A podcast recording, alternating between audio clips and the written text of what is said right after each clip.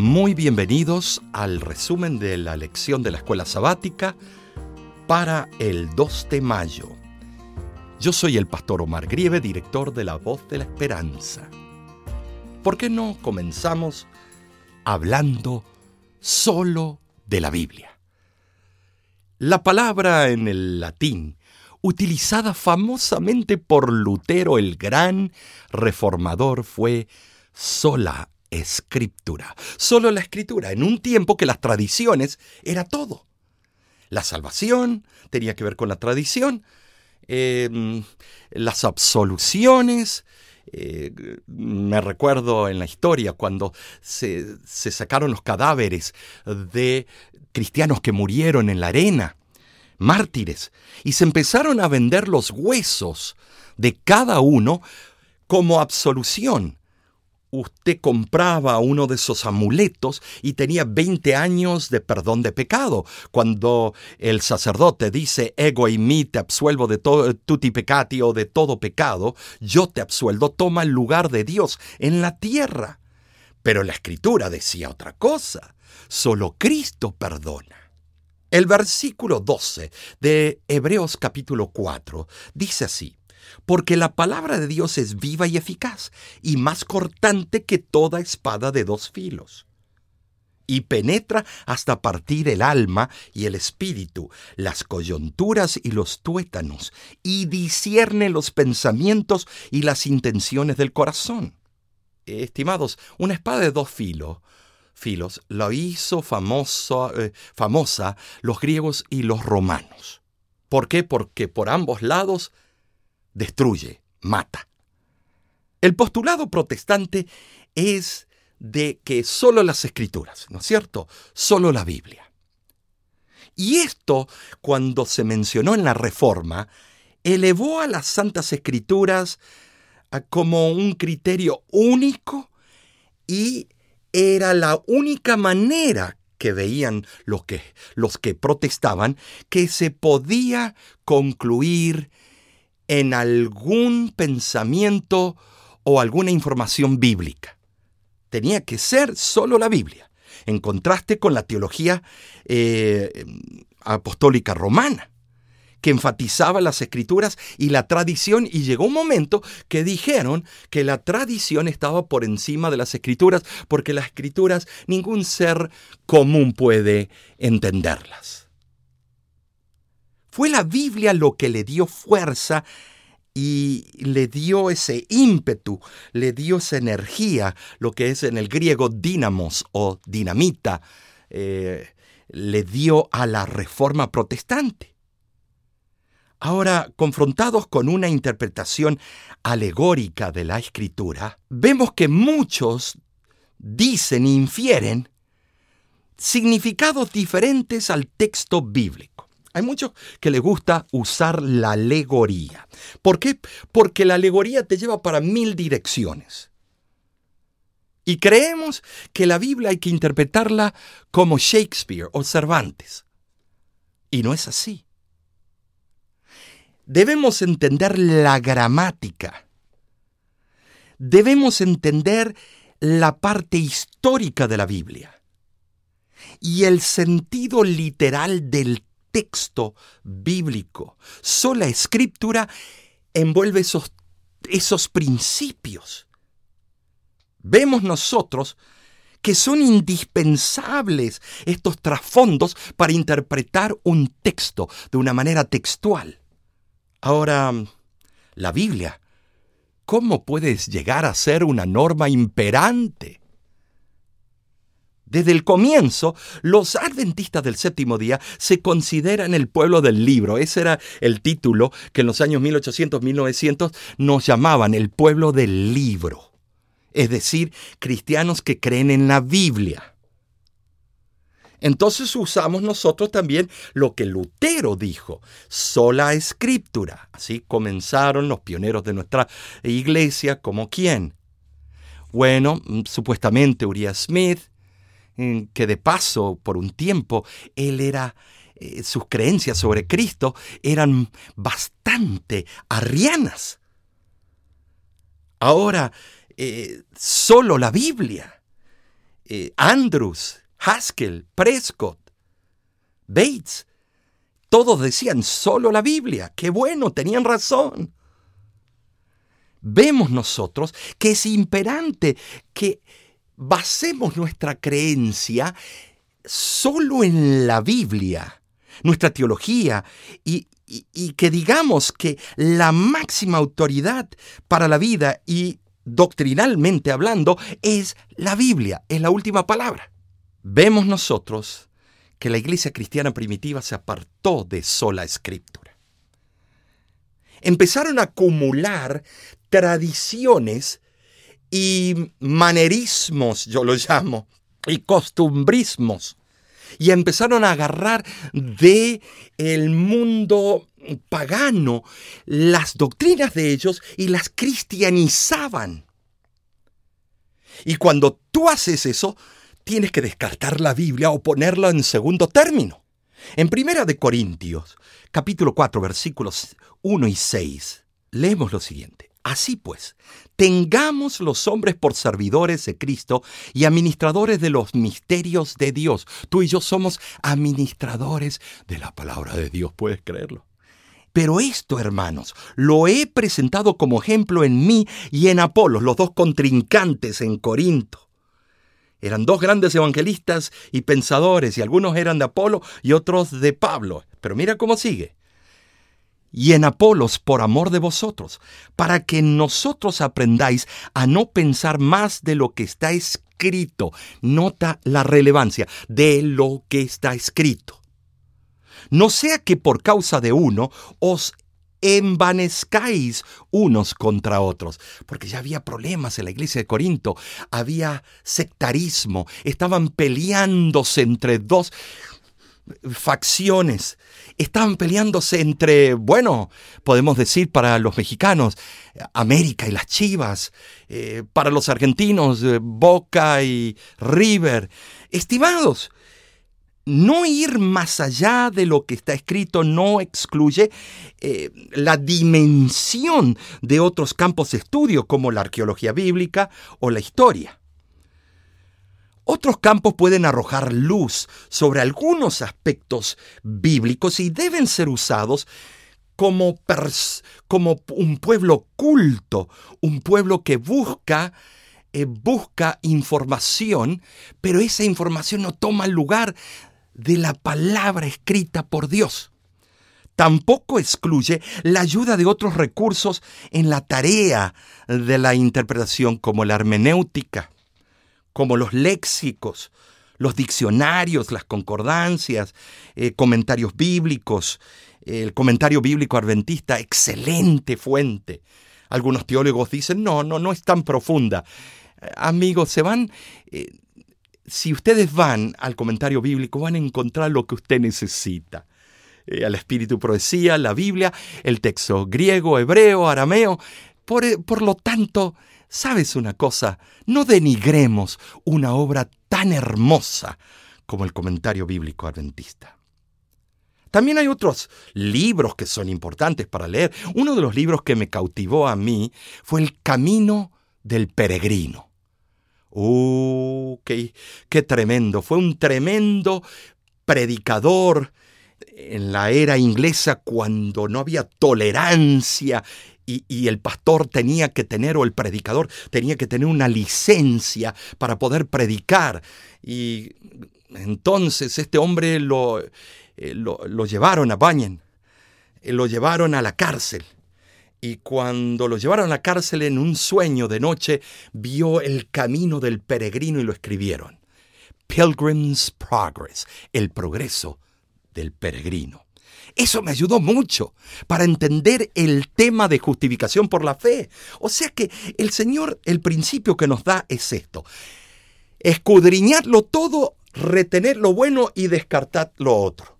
Sin embargo, en la correcta interpretación de la Biblia, el texto de la Escritura tiene prioridad sobre los demás aspectos, como la ciencia y ayudas secundarias. Yo hablé anteriormente de que Cristóbal Colón descubrió que la Tierra era redonda en el libro de Isaías. eh, también eh, que Isaac Newton en el libro de Job descubre la ley de la gravedad. Pero esos son datos que no cambian que Dios es omnisapiente y todo lo sabe.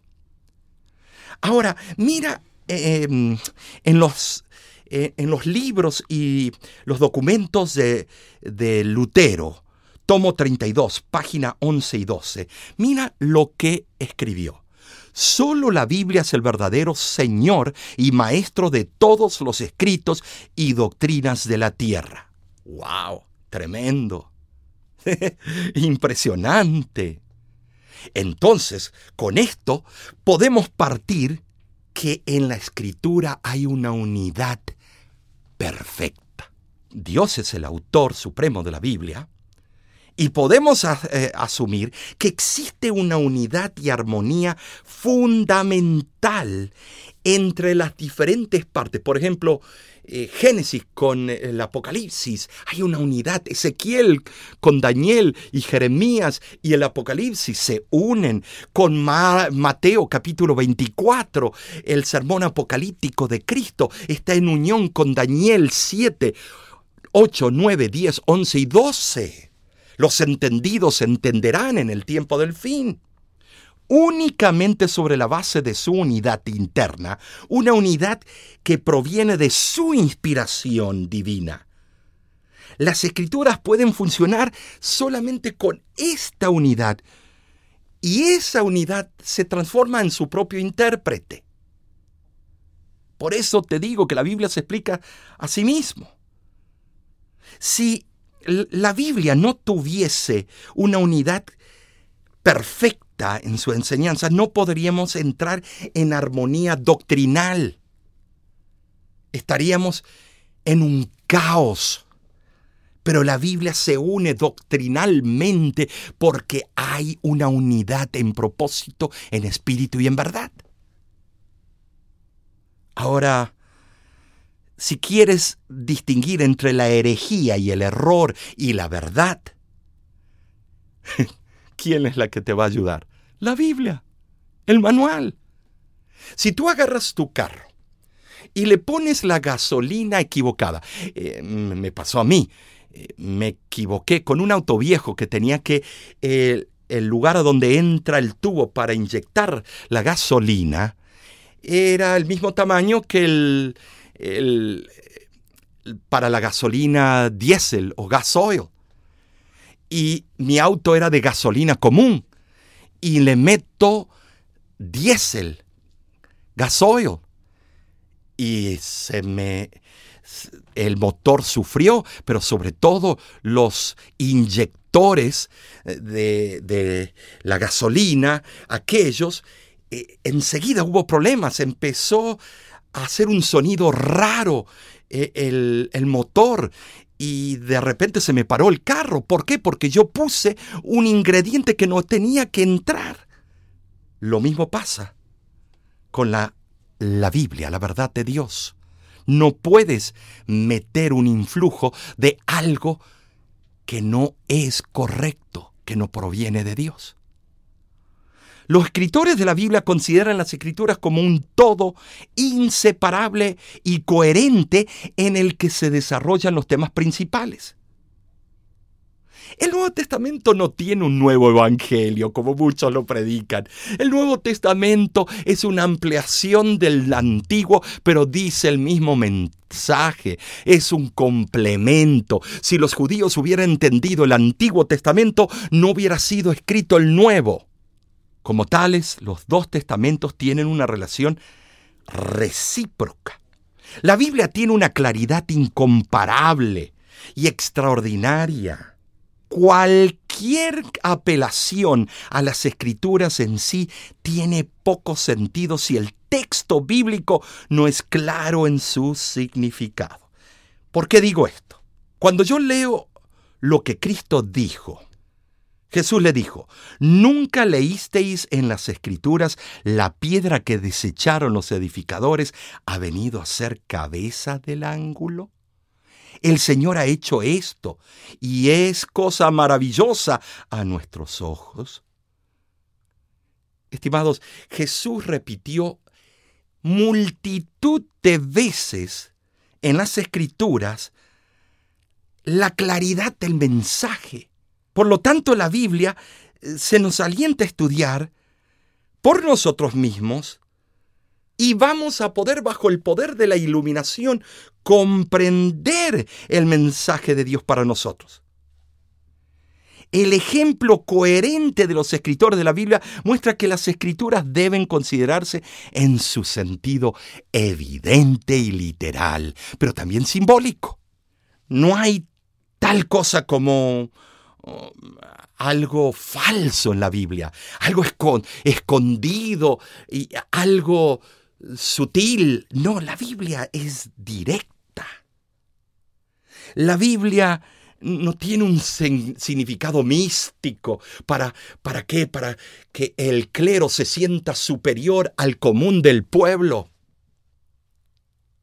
Cuando se traduce la Biblia al idioma original de todos alrededor del mundo, entonces comenzó la etapa final del tiempo del fin, porque ahora todos podían leerla por sí mismos y darse cuenta que no era para un grupo selecto, docto, místico, sino era para la salvación del hombre común. No hay tal cosa, estimado como algo oculto o alegórico. Algunos le quieren dar alegoría a los principios bíblicos, pero lo que están haciendo es denigrar el carácter de Dios. Al contrario, hermano, hermana, la claridad de la Biblia guarda relación con el lenguaje, el sentido y las palabras de las escrituras, porque los escritores bíblicos procuran siempre encontrar la verdad específica no significados subjetivos, descontrolados y, significados allá eh, por el aire o psicodélicos. La escritura es la que interpreta la escritura. Únicamente porque hay una unidad perfecta en las escrituras, la Biblia puede, eh, ustedes saben, ser su propio intérprete vemos nosotros que la Biblia, un poquito aquí, un poquito allá, tú agarras un versículo en otra parte de la Biblia y explica otro versículo que está en la primera parte de la Biblia. Se complementan. Algunos dicen que eso no se debe hacer, que cada versículo es autóctono y no depende de ningún otro y que no se debe usar otro versículo para explicar otro versículo. Pero cuidado con esa, ese supuesto literalismo que de verdad no lo es, sino un conformismo. Jesús mismo, cuando hablaba de un tópico, se iba de un versículo en Isaías, se iba a Miqueas, se iba a los libros de la ley para hablar de una doctrina, para hablar de un concepto. Hay que utilizar toda la Biblia en un conjunto. La Biblia se interpreta a sí mismo. Lucas 24, 27 eh, es un pasaje clave. Leámoslo. Y comenzando desde Moisés y siguiendo por todos los profetas, les declaraba en todas las escrituras lo que de él decía. No dice lo que Génesis decía, lo que Éxodo decía, lo que Levítico decía, no, lo que él encontraba en todas las escrituras que hablaban de él. Un poquito aquí, un poquito allá. La belleza de permitir que la escritura interprete la escritura es que arroja más luz sobre el significado de ella misma. Estimados, la Cibra del Señor en el libro de Educación, página 190, nos dice, la Biblia es su propio intérprete, debe compararse texto con texto. El estudiante debería aprender a considerar la Biblia como un todo y a ver la relación que existe entre sus partes. Estimados, sola escritura. Pero si es solo la escritura, ¿por qué Elena G. de White y sus escritos? Hmm. Cuando hablamos de sola escritura, solo la Biblia, los adventistas del séptimo día nos enfrentamos con una polémica, con un problema. Eh, ¿Qué vamos a hacer con Elena de White? Fue también inspirada por Dios y sirvió como mensajera de Dios para todo el pueblo. En Isaías 8:20 nos dice que hay que juzgar los temas a la ley y al testimonio. Si no se hace de esta manera es que no hay verdad en lo que esa persona presente. Y lo que esa persona predice debe cumplirse. Algunos se quejan de que ella no, no, no fue profeta. Eh, ¿Por qué no fue incluida en el canon bíblico? Después del último libro escrito, la Biblia no dice que iban a ser escritos otros libros. Y tiran y tiran y tiran quejas. Pero estimado, Elías nunca escribió un libro y estuvo en el monte de la transfiguración. Fue uno de los máximos profetas. Enoch no escribió un libro, pero fue trasladado al cielo sin ver la muerte. Estimados, eh, vamos con Eliseo, no escribió un libro y fue uno de los mayores profetas. Amigo, el don de profecía es relevante porque se encuentra en Joel capítulo 2, versículo 26 en adelante. Vuestros hijos y vuestras hijas verán visiones y vuestros ancianos soñarán sueños. Esa es una de las señales del tiempo del fin, que el pueblo de Dios tendría el don de la profecía. Apocalipsis 19, 10 dice que el testimonio de Jesús es el don de la profecía. Ahora, ¿cuál es la relación de sus escritos con las escrituras? Cuando tú lo lees superficialmente, los escritos, te darás cuenta que una mujer con tres años de escuela primaria, ¿cómo pudo escribir algo así? Ah, no, sus correctores o correctoras. Luego, los editores. No, amigo, yo tuve el privilegio de leer algunos originales. E, es algo increíble el lenguaje celestial que encuentro en ellos.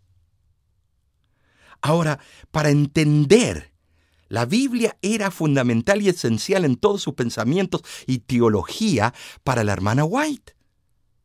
Y hay tres principios que ella habló y te lo voy a presentar porque tú tienes que darte cuenta que ella lo dijo. Número uno, ella sostuvo repetidamente que la Biblia es la máxima autoridad y la norma final para todas las doctrinas, la fe y la práctica.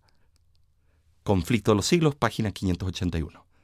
Además, ella claramente apoyó y mantuvo el gran principio protestante de sola escritura. Conflicto de los siglos, página 12. Número 2. Según la misma eh, hermana White, sus escritos en comparación con las escrituras eran una luz menor para guiar a los hombres y mujeres a la luz mayor. Estimado, eso no significa que solo leyendo sus libros vamos a llegar a la luz mayor. No, es una pollo no toma el lugar de la luz mayor. Mensajes selectos, tomo 3, página 32. Sus escritos, número 3, nunca son un atajo ni un reemplazo para ningún estudio bíblico serio. De hecho, ella comenta, mira lo que ella comenta no están familiarizados con las escrituras. Si hubieran estudiado la palabra de Dios con un deseo de alcanzar la norma bíblica y lograr la perfección cristiana, no habrían necesitado los testimonios. ¡Wow! Esto es tremendo. Aquí dice que si hubieran leído bien la Biblia, no hubieran necesitado los testimonios es porque han descuidado el conocimiento del libro inspirado por Dios, por lo que Él ha intentado alcanzarlos por medio de testimonios sencillos y directos. ¿Por qué no añadimos un número cuatro? Sus escritos no son una adición a las escrituras, sino que están subordinados a la Santa Biblia. Ella nunca tuvo la intención de que sus escritos ocuparan el lugar de las escrituras. Al contrario, exaltó a la Biblia. Una de las cosas que dijo, cuando hagan de la Biblia vuestro alimento, vuestra comida y vuestra bebida, cuando hagan de sus principios los elementos de vuestro carácter, sabrán mejor cómo recibir el consejo de Dios. Hay una planta marítima que crece en la superficie de las aguas del mar. Pero cuando la tempestad amenaza, y las olas se encrespan, se recoge en el fondo del mar hasta que la bonanza sea restaurada otra vez. Nosotros también, hermanos, en las perplejidades e incertidumbres de la vida, tenemos un lugar donde refugiarnos y una esperanza encontrada en la Biblia. Es la roca de los siglos, Cristo Jesús. De nuestra parte, te esperamos la próxima semana en este mismo lugar. Suscríbete en el canal YouTube de La Voz de la Esperanza. Que Dios te bendiga ricamente.